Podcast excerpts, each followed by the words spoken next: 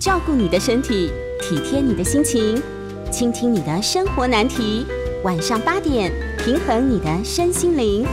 欢迎收听《全民安扣吕秋远时间。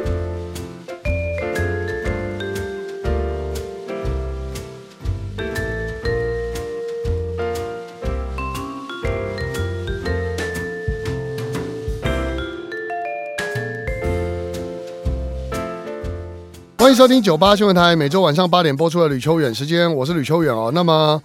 今天啊，因为疫情现在越来越严重，呃，其实，在过去来讲，我们都习惯访问来宾，都会希望他到现场来。但有鉴于防疫的需要哦，就是我们现在原则上尽量呃避免就是群聚嘛。那我们也不希望在移动的过程当中，对于呃不管是受访者或者是我们电台的同事之间有一些困扰，说我们现在的方式的目前可能要采取连线哦。事实上，连我下礼拜一，呃，我在东吴有课嘛，呃，学校现在也要求说我们又要回去远距的时间了。那远距其实很有趣，我那天跟学生讲，我说如果哦，呃，我不是因为有上电台主持节目的话，其实当一个老师，呃，在空无一人的呃会议室里。然后对着就是荧幕上，你也看不到对方的表情。你要讲两个小时的课，其实蛮不自在的啊。但要学着习惯。大概目前高峰预估在五月底。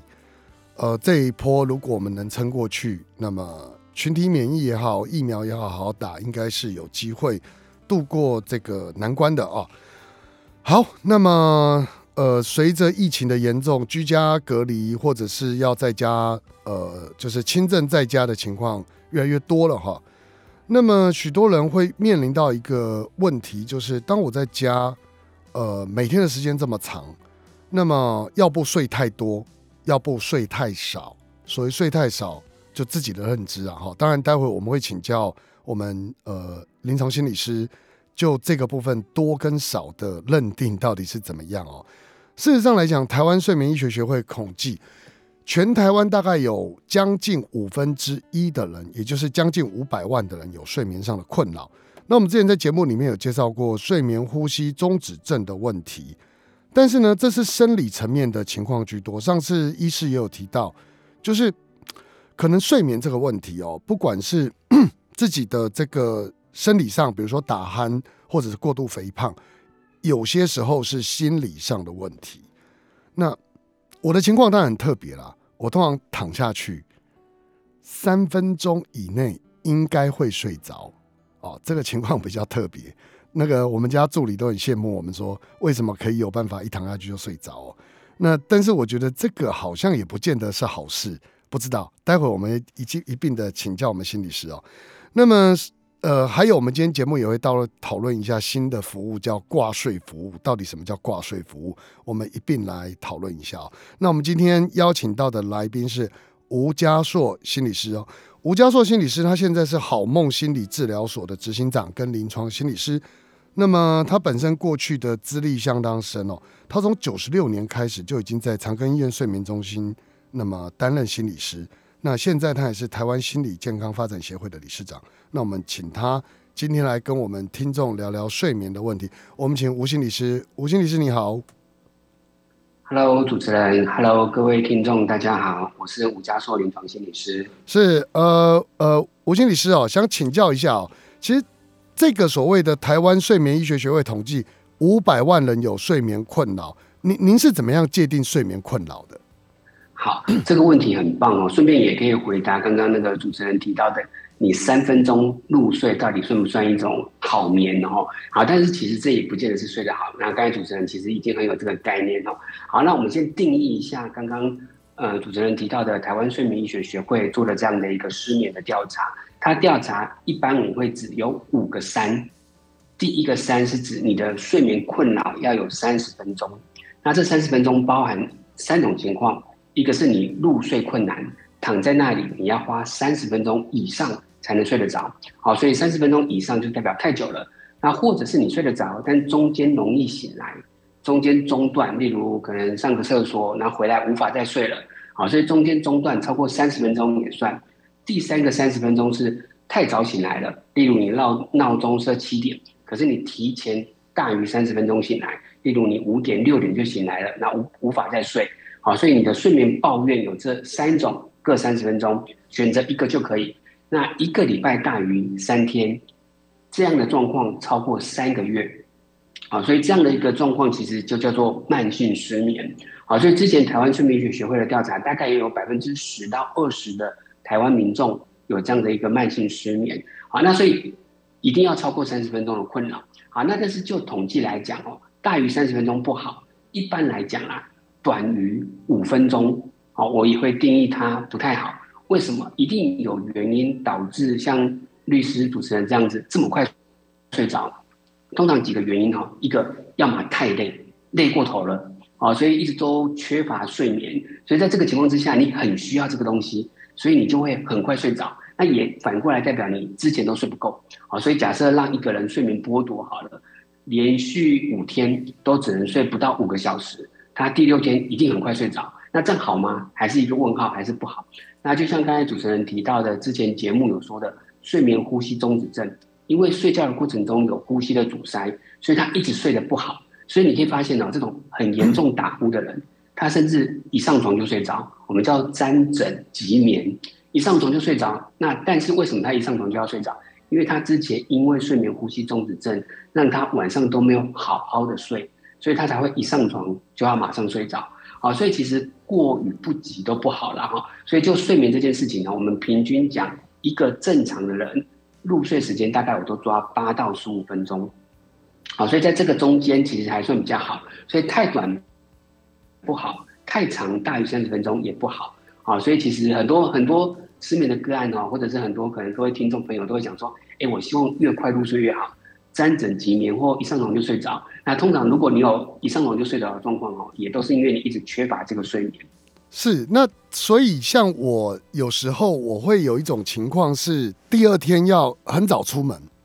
那第二天要很早出门的时候，我可能在整个睡觉的过程当中都呈现浅眠的状况，而且。会自己醒过来，就是平常我可能是要八点七点，但那一天可能会提早不止半小时哦，可能提早一个小时左右就醒过来。这种情况也是一种睡眠障碍吗？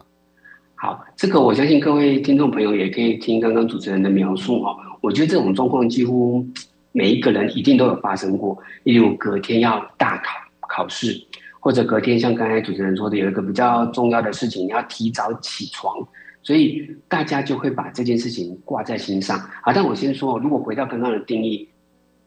每一个礼拜要大于三次的睡眠问题，又要超过三个月啊！所以如果这个状况偶尔一个月才一次，所以它不符合我们就疾病定义的这个频率啊！所以不用担心，因为它的频率很低，久久才一次啊！但是这个情况是为什么哈？我这么解释哈，我我我常讲这个现象的时候会提。它有点像人在面对压力的时候会处在一种备战状态。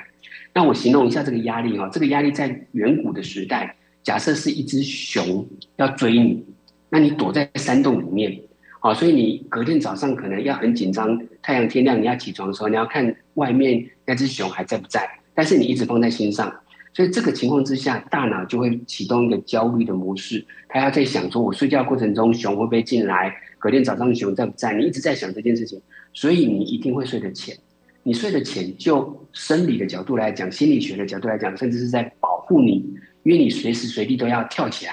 因为熊一进来了，你就要赶快跳起来作战啊，或逃跑。所以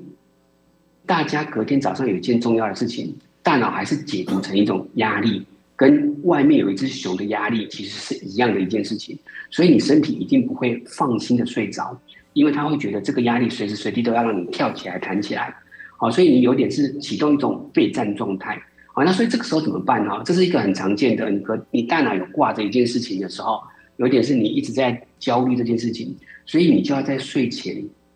有点暗示自己，我们做一点放松训练，去转移这个想法，好，回到一个放松的呼吸的频率，回到一种身体的放松的感觉，甚至你透过一些音乐啊，透过一些味道啊。各种放松的方法都可以，让你在睡前说服你的大脑，现在是平静的，不是一只熊在山洞外面等着要去吃掉你。好，那大家会想说，没有这么没有熊这么严重啦。但是其实你挂念的一件事情，隔天早上要做，那个焦虑的程度就跟有一只熊在外面等你，其实是很像的。不，我的问题不是这个啊，我的问题是，如果真的放松了，第二天醒不来怎么办？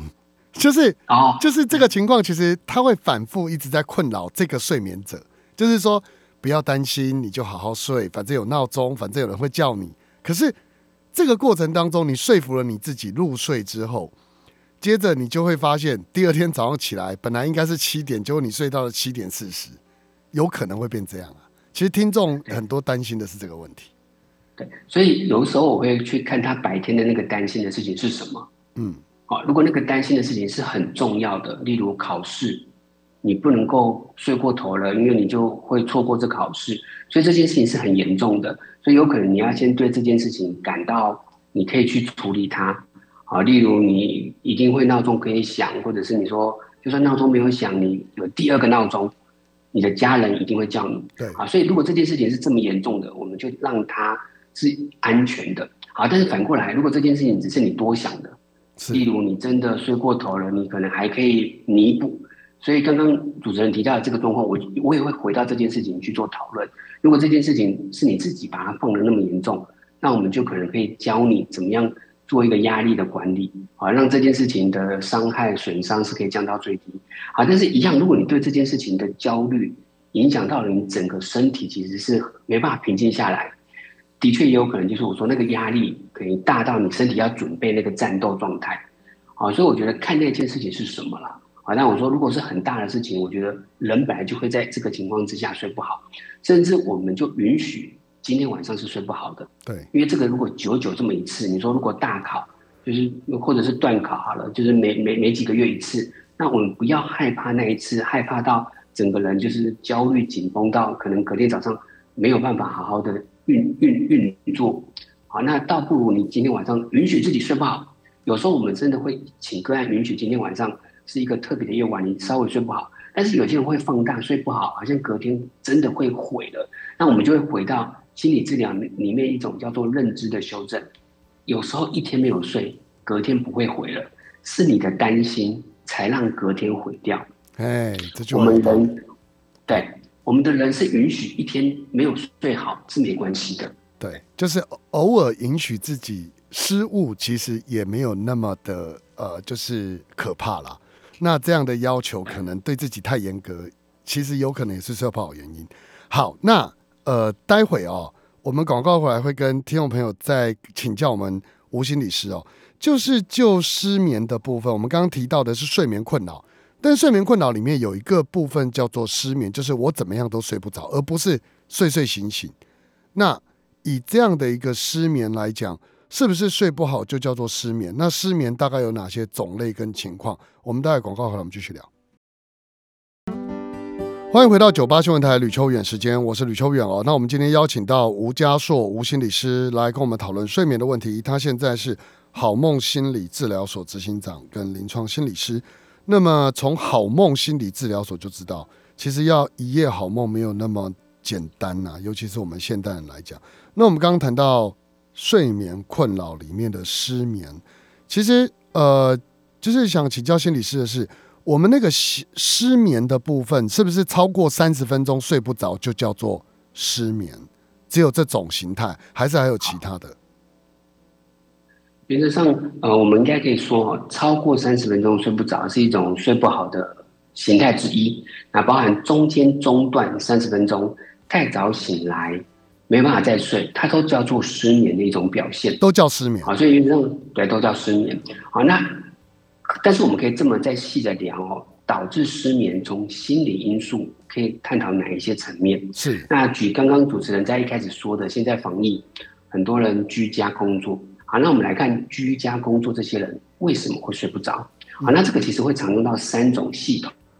好，所以大家也可以评估一下自己最近如果有居家工作，或者是你自己是符合睡不好的，不管是入睡困难、中间中断还是太早醒来，通常脱离不了三个角度哈。第一个我们叫做睡眠的需求，我们叫恒定系统，平衡的意思。有些人怎么样？白天睡太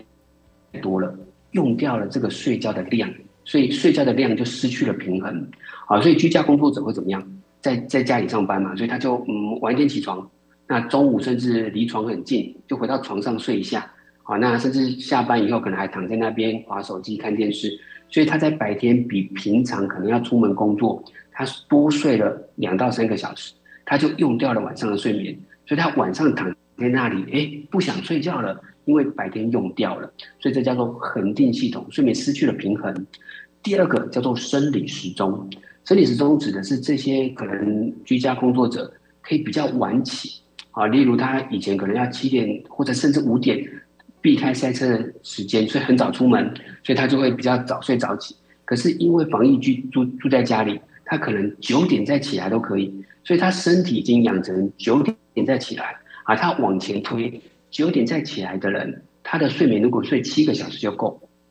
他的身体就会觉得，那我两点再睡就够啦，我凌晨两点睡，睡到七点也可以。啊，但是突然如果要开始出门工作了，想要提早到十一点睡，但是身体已经记住了，我这段时间都是两点睡，睡到九点，所以他就有可能会因为这样而入睡困难。好，所以你会发现都叫睡不着，有可能是白天睡太多的恒定系统，有可能是这个睡觉的时间点乱掉的，这个叫做生理时钟。还有第三个系统叫做。焦虑、清醒、太亢奋的这个系统，那有可能你在睡前担心最近因为防疫，你的心情比较焦虑哦。例如明天可能要定闹钟，早一点去哪里抢这个快筛啊，或者以前我们要抢口罩，这些焦虑，或者是你平常可能有一些生活的压力，你在睡觉前焦虑这些事情，焦虑让你的身体无法放松，也是睡不着啊。所以睡不着，我们大概会看这三件事情。你的睡眠的量，你的恒定系统是不是白天睡太多了？你的生理时钟是不是乱了？啊，就变成习惯晚睡晚起，或者是有些人怎么样轮班？啊，就像我们近期有很多的医护人员，他们可能因为在医院防疫的工作，工作到很晚，或者是要轮比较多的班，轮班也会让你身体始终乱掉。或者是第三个，你太焦虑、太清醒、太亢奋的清醒系统。好，所以可以从这三个去看一个人为什么会睡不好。所以睡不好可能可以分这三个类别。那如果以刚刚讲到的早睡早起，这个是一个好的睡眠习惯吗？好，早睡早起这个问题啊，其实是很多人会想要这么做的。好，但是我觉得它有一个我们叫做迷失，就是一个错误的想法。因为以前的人，老一辈的人，打工我妈一定都叫你早睡早起啦，甚至要几点睡？大家应该会有一个数字是十一点睡。啊，因为十一点刚好是子时，如果就比较以前的中医的说法，那个时候刚好身体对走到肝经胆经，对啊，所以要修肝，哎，保护肝嘛，要护肝，对啊。但是这个是以前的说法，因为以前的人十一点就要睡觉了，因为他早上就可能甚至是农耕时代五六点就起床啊。你你可以想象你阿公阿妈那个年代哦，十一点他一定就是要睡觉，因为他甚至去外面天都是黑的，没有任何的便利商店。啊！但是现代的人，你十一点不睡，还有好还有好多事情可以做。你十一点不睡，外面都有便利商店，甚至有各种夜生活啊！甚至大家现在也有这种比较是夜班的工作了啊！那所以我们会强调的事情是固定比较重要。如果你都可以很固定，例如你一点睡，睡到早上八九点，你的工作可能也是不用这么赶，你都很固定，你的身体的这些身体的循环。也会跟着走，不不会说变成十一点才能养肝，会移动到你正常的这个你平常固定的睡觉时间。我常举一个例子哈，假设大家觉得我十一点一定要养肝，十一点一定要睡，但它反而造成很大的压力啊。你想象一下，如果你住到了美国，美国时差大概六到十二个小时的国家，你定居在美国，哎，那你的肝到底是台湾的十一点要休息？还是定居在美国以后，美国的时间，那是美一定是美国的时间。对对，所以像主持人说的，当然是美国，所以代表生理时钟是可以改变，但是重点是固定下来。所以如果你都很固定，不用担心你的身体会坏掉。我会不会一定要早睡早起？不用固定就好了。你找到符合你的生活习惯，你的家里的人，你的工作都配合的好的，固定下来。你的身体这些循环也会跟着改变，但这有两个问题。这个是这有两个问题。第一个问题是，有人说哦，这也是我们讲所谓的留言，说嗯，如果日夜颠倒的人对健康比较不好，虽然我睡眠时间固定，比如说我固定排夜班，我是在便利商店做大夜，我每天都做大夜，然后我就是白天睡觉，那这样会不会不好？这是第一个问题。第二个问题是刚提到的，呃，以前农业社会，所以早睡早起，那是一种生活习惯。但现在为什么普遍我认识的很多老人家，事实上他们也真就八九点就睡了？那那是他的个人习惯，还是他的生理时钟？你人到老年之后，自动就会变成他其实到了六七点就会想睡觉，即使他以前是夜猫子。这这是我比较关切的两个问题。好，很很棒的问题哦。第一个问题是，的确好像在夜晚睡觉是比较好，但是因为夜晚没有太阳。有太阳的时候就代表天亮，好，但是刚刚说如果固定，假设这个人都是做大夜班，好，但前提我刚才说的固定是每一天都固定，就算你没有上班的时间，你的睡觉时间还是要跟你以往大夜班一样睡白天，好，但是还有一个条件是你要说服你的身体，白天睡觉的时候是没有太阳的，所以我提醒我这我们因为我们在医院工作嘛，有很多医护人员也是做大夜班。要做一件事情哦，下大夜，假设下大夜是早上八点，你要尽可能把自己塑造成夜晚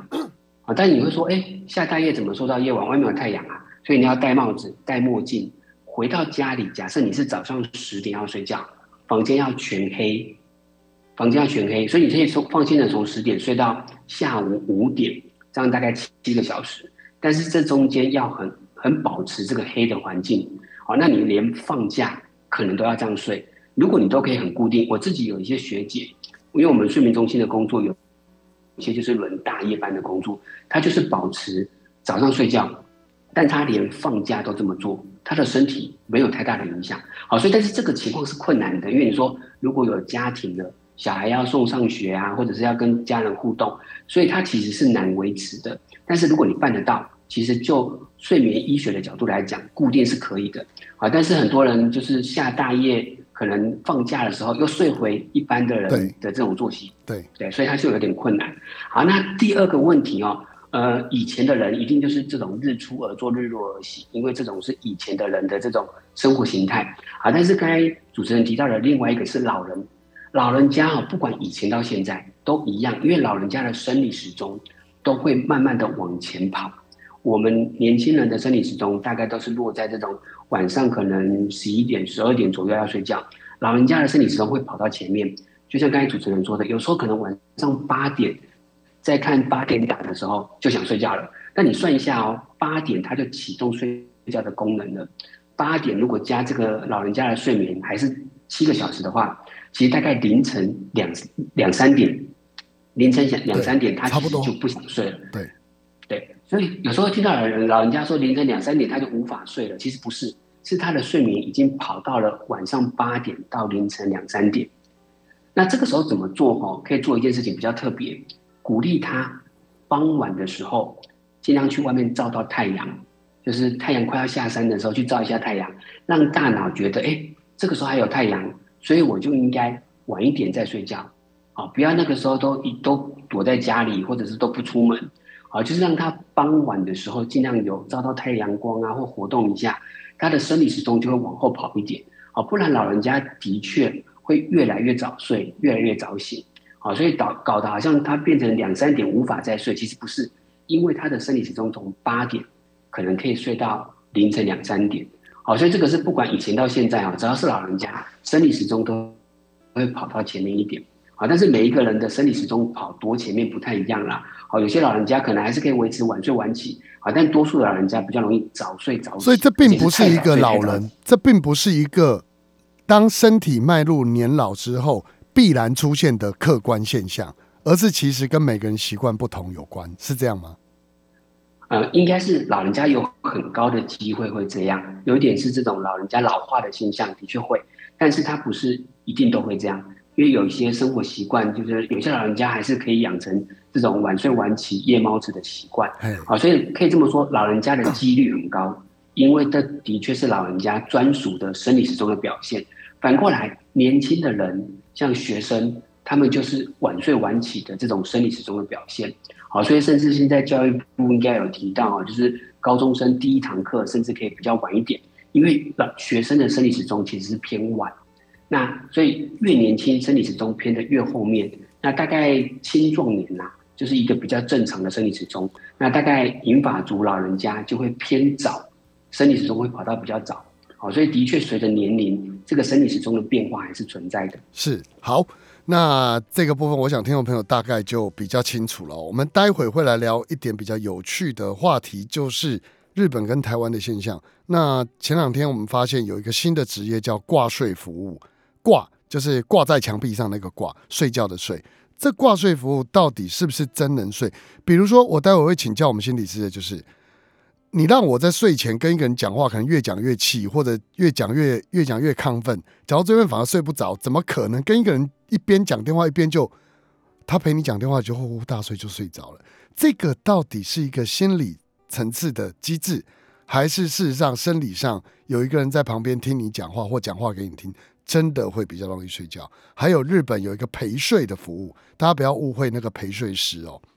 陪睡师有他的特殊的定位。我们待会回来来聊聊这个话题。好，广告回来，我们继续聊。欢迎回到九八新闻台吕秋远时间，我是吕秋远。那我们今天邀请到吴家硕吴心理师，他是好梦心理治疗所执行长。那本身他也是一位。呃，工作非常久，已经有十多年的精神科临床心理师。那么来跟我们聊失眠这个问题。我们刚刚提到的，呃，就是讲话，睡前讲话，到底这个事情，因为很多人讲你要让自己好睡一点，可能是喝温牛奶，可能是尽量听一些放松的音乐。然后呢，现在这个我刚刚跟心理师提到，有人用。挂电话就是在讲电话讲到睡着这种情况，不知道心理师您觉得这个东西在客观的心理学上面是有用的吗？好，我觉得它有可能有用，但是我觉得它有用的原因，我们反而拿出来分析，有没有可能就不一定是讲电话这件事情？是好，那我先说，就睡眠医学的叫做卫生习惯来讲，通常有一个卫生习惯跟电话有关哦，就是鼓励大家睡前不要有。不愉快的谈话，所以如果这个电话的内容，你说 OK，或者是讲话的内容，你跟另外一半总是在睡前两个人躺在那边呢，才会有机会聊天，因为平常白天都太忙了嘛，那其他时间要顾小孩，好不容易睡觉前才会聊天，但是你们聊天一聊天就会吵架，那就不鼓励，因为他就不愉快的谈话，因为那个东西就会让你产生焦虑，甚至甚至是这种很生气的情绪啊，他就一定会让你无法好好的睡觉。啊，所以原则上如果有不愉快谈话不好，那你反过来，如果你是愉快的谈话，好，所以我相信这个挂睡眠的内容，它一定是一个可能训练过后让你有一个愉快的情绪、愉快的心情，好，所以我相信这个内容是因为它有一个愉快的心情啊，所以重点是愉快的心情。所以如果你可以用别的方式得到愉快的心情，例如你做一个很棒的一个活动，是一个平静的，是一个放松训练，做一个瑜伽。你只要得到这个心情，我相信会得到这个效果哦。所以不一定是这种有人在讲话啦，但是如果你发现有一个人的声音陪伴你有用，那一样还有别的方式，例如你听一个不错的广播电台，哎，对对对，听一个 podcast，然后他的声音像李济准那种声音，非常的低沉，然后缓慢，然后听完就会觉得哦，心情平静好多哟。然后就会睡着了。像我这样讲话很亢奋又很快的话，其实对方可能听到就觉得哦，不要了。我觉得越听越累。这样子，其实我觉得那个跟语调跟内容可能确实是真的有一些关系啦。对，那但是我就不能理解后面的那个陪睡，就是我看到的报道，他是说有一个人躺在你旁边，你可以抱着他睡觉，然后。抱着他睡觉，然后他可能陪你讲话，但不可以有任何的性行为。你就是单纯只是抱着一个人睡觉，这个真的能让一个人比较好睡吗？还是其实这跟习惯有关？我觉得他有点是在更进一步的去处理了一个人的某些某些情感的感受。例如，有些人可能是像日本，有些人可能比较偏孤独。对。可能比较寂寞，他因为这些孤独跟寂寞的感受，让他焦虑他的生活或焦虑他的未来，所以我觉得这样的一个陪睡满足的是什么？如果他这些东西，那我们就会变成做心理治疗的内容了。例如，他可能希望找到他的生活的满足感，或对未来的这种充实的感受。那我觉得找一个人在旁边陪他，有点是绝对是治标不治本。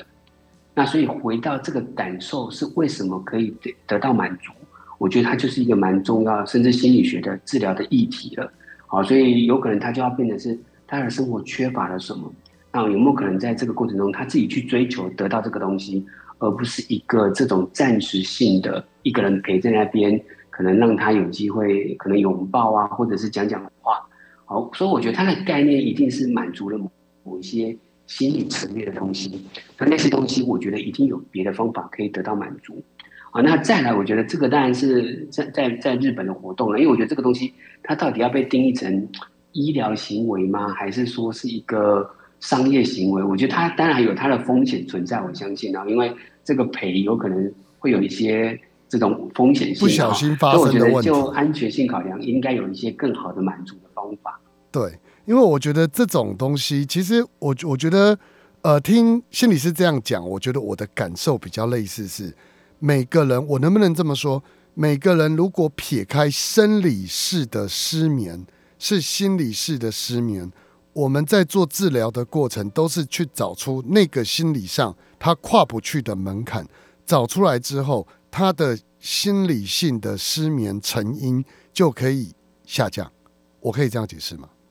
我觉得这个解释非常棒，非常棒。所以在治疗上面，有时候我们会先做一些检查。排除掉生理问题，对，剩下的一定都是心理问题。那再来有点，就像刚刚主持人提到的，每一个人的心理问题绝对不一样，所以我们会需要经过一段时间跟彼此建立关系，找到他这个人到底过不去的那个坎是什么。那我们陪着他一起过去，是让他一起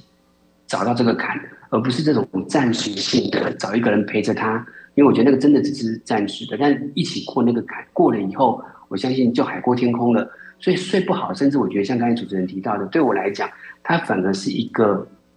一个着力的点。因为你的睡不好，我们反而找到你人生之中卡住的那个关卡是什么。所以解决那个卡住的关卡，除了睡眠好了，甚至我觉得它是一个人生很大的一个要劲。好，所以我觉得睡不好其实有时候只是一种表现而已，甚至是一种。很好的象征，我觉得是一个 sign，对，好，让我们可以再切入，找到它更核心的议题。它这个有一点，有一种情况是类似这样，就是说，当一个人，我们假设原则上他是睡得好的时候，当你发现了你睡不好，就是身体在跟你求救，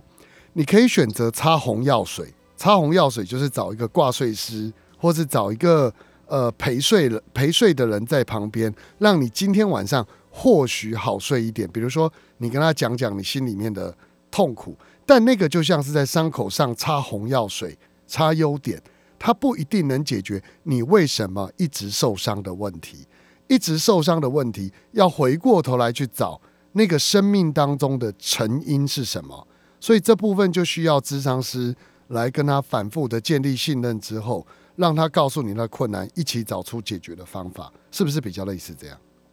真的，真的，我觉得这这个举例真的很棒，就是不是一直处理那个伤口，是为什么一直制造出那个伤口？对。那我举个例子哦，就假设你每次去拿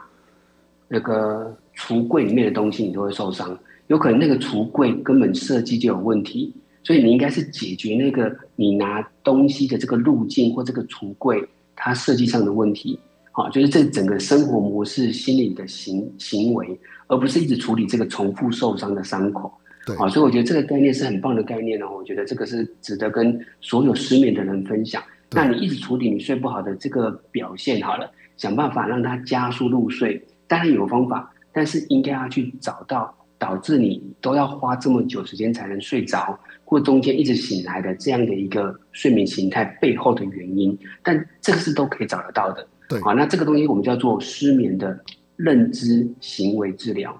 对，因为它脱不了这两个成分，认知就是可能一些想法的部分，或一些行为行为的模式，好，所以这个叫失眠认知行为治疗。这个治疗方法甚至已经在美国、欧洲，在二零一六年后都被定义成第一线的失眠治疗。好，因为现现在会鼓励大家尽量不要这么快就依赖药物，我们先用这些心理治疗的方法。如果他找到原因就治疗好了，他甚至现在被定义成是首选优先的治疗模式。对，例如说，我有个客户，他的情况就是他的他呃幼年的时候他有被性侵的经验，然后呃他自己在整个成长过程当中也是跌跌撞撞，后来二十几岁开始他就吃安眠药。他一定要安眠药才能入睡，但当他的生活稍微好转一些，就是他的呃生活困境、感情比较顺利，或者是有人愿意听他讲话，或者他慢慢那个伤痕可以好一点的时候，他安眠药就可以减量。相反的，当他这些呃过程呃反复那些创伤反复出现，他可能服药的情况又会变严重，但他几乎没有解决他原来的问题，因为他没有尝试。走心理智商的路线，他都完全按照药物来让他入睡。那这个问题就是只有在减量跟增量之间不断徘徊，但没有办法真正解决他的睡眠问题，是可以这样解释吗？没错，你这个个案让我想到，其实有一些人害怕睡觉，是因为他害怕夜晚。所以就像刚刚主持人提到的那个案例，他有可能是因为夜晚到了，他就会想到以前这种负面的被。被性侵的经验，因为那个可能跟夜晚有关，好，所以他有一个稳定的的关系的时候，他不怕夜晚，因为夜晚到的时候有一个很棒很棒的伴侣陪伴在他旁边，是，所以他有一个安全感，所以这就是一个最根本的问题，是，所以这个伴侣不在身边的时候，他又感觉到压力的时候，他就开始又害怕这个夜晚了，是，好，所以吞安眠药，它有点就是刚刚说的像。陪睡师这样治标没有到很根本，因为这个人他有他很明显根本的问题，他可能要找到一个安全的依附，甚至不害怕夜晚这个概念。好，谢谢心理师。那我们最后啊，待会最后一段节目，我可能要请教心理师的就是，如果有这些情况的话，除了找智商师之外，短暂有哪些客观的行为可以让我们睡眠状况稍微改善一些？广告，我们继续讲。欢迎回到九八新闻台吕秋远时间，我是吕秋远。那我们今天邀请到吴家硕吴心理师，他是好梦心理治疗所呃执行长。那我们刚刚有我有问他在哪里，他们所其实呃离台北市有点距离，但如果去长庚医院看诊，其实离那边就蛮近的。他们治疗所大概是在长庚医院附近哦。那么事实上来说，我觉得有些听众可能听到这里会想要了解，就是说。在我如果还没有去看心理咨商师之前，我要让自己好睡一点，我能做的大概是什么？那么我们这边就最后请教吴心理师这个问题，您怎么看这个问题？好，这个问题我觉得很棒哦。我可以说这个东西叫做睡眠的卫教、卫生教育。我觉得这的确是，我也很希望大家来看诊之前，都先帮自己打好基础。那因为我觉得这个，反正这在治疗里面，我们一开始也都会提这些。如果你先打好基础，有可能也可以加速这样的一个心理治疗的进进程哈。好，那睡眠的卫教哦，我这边会给大家几个建议。回到我刚刚说的那三个系统，分别这针对这三个系统给一些建议。第一个是恒定系统，换句话说，要让你生理够需要睡觉，够想要睡觉，所以它的概念是让你白天尽可能的保持清醒。所以我们会说，白天如果你要睡觉哦，三十分钟内的短休息就好。另外，不要在你晚上要睡觉前的八个小时内还在休息。所以我说的午睡，我会讲三八原则：三十分钟以内的小休息就好。睡觉前，主要睡觉前内前面的八个小时内，好，假设你晚上十一点要睡觉，你就是下午八点，哎，下午三点啦，下午三点到晚上十一点这中间不要有任何的休息。让休息变少，好，所以把主要的睡眠留到晚上，好，所以小睡缩少的意思。好，第二个，我们针对生理时钟，生理时钟你要稳定哦，鼓励大家做一件事情，早上醒来去照一下外面的太阳，大概可以照二十到三十分钟，让你一早起来照到太阳，提醒你自己的大脑，这个时候已经天亮了，已经清醒了，会把睡觉的荷尔蒙。褪黑激素关掉，好，那这个一关，我大概大概会讲会关十六个小时，好，所以假设你早上七点，你就尽可能七点出门照一照太阳，大脑就会提醒这个时候不要睡觉了，不要睡觉，保持十六个小时，所以七加十六等于二十三。晚上的二十三点，它就会启动这个睡觉的荷尔蒙，所以会让你的生理时钟变得比较稳定。好，所以鼓励大家一早起来上班的路线上，或者是时间上允许，出门走一走，再回来再准备出出那个出去上班或工作。好，所以第二个是早上照太阳，第三个是针对你的清醒系统，建议大家哦在睡前尽量让自己降低这样的一个焦虑。那怎么降低呢？可以做四个动作。我叫睡前四个 B，好，第一个 B 是洗个澡，好，让洗澡调整一下自己的体温，让自己准备要睡觉放松了。第二个 B 哈是看一本书，好，一个 book，好，就是看一个轻松的书，或者是你把你的事情稍微写下来，做一个书写。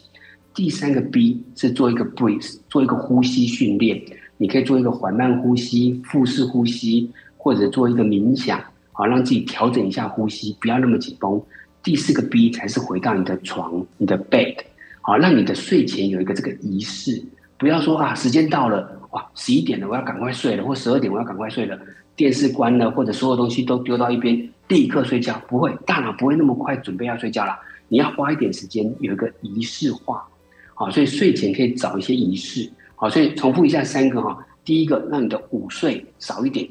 第二个好，让你早上照一下太阳。让你的生理启动这样的一个清醒，晚上比较好睡。第三个，睡前要有一个仪式。啊，你可以做一点放松，或做一些固定的仪式，让这些东西加起来等于睡觉。好，你可以想象一下小 baby 哈，小 baby 都不知道现在几点几分，可是为什么知道要睡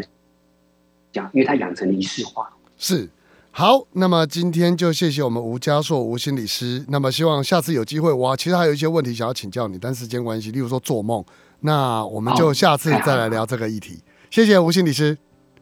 好，OK，谢谢，谢谢，拜拜。